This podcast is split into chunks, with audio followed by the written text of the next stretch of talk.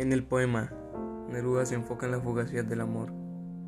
Comienza con un enfoque en el sentimiento de libertad creado por el amor.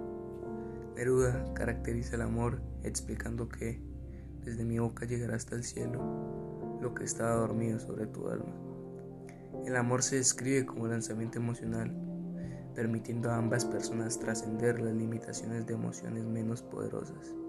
Sin embargo, el amor se describe más tarde como doloroso.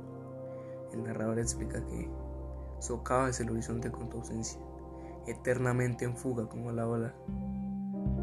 El amor es doloroso en la sensación de anhelo que crea, aunque el orador quiere poseer su amor como si fuera un objetivo hermoso.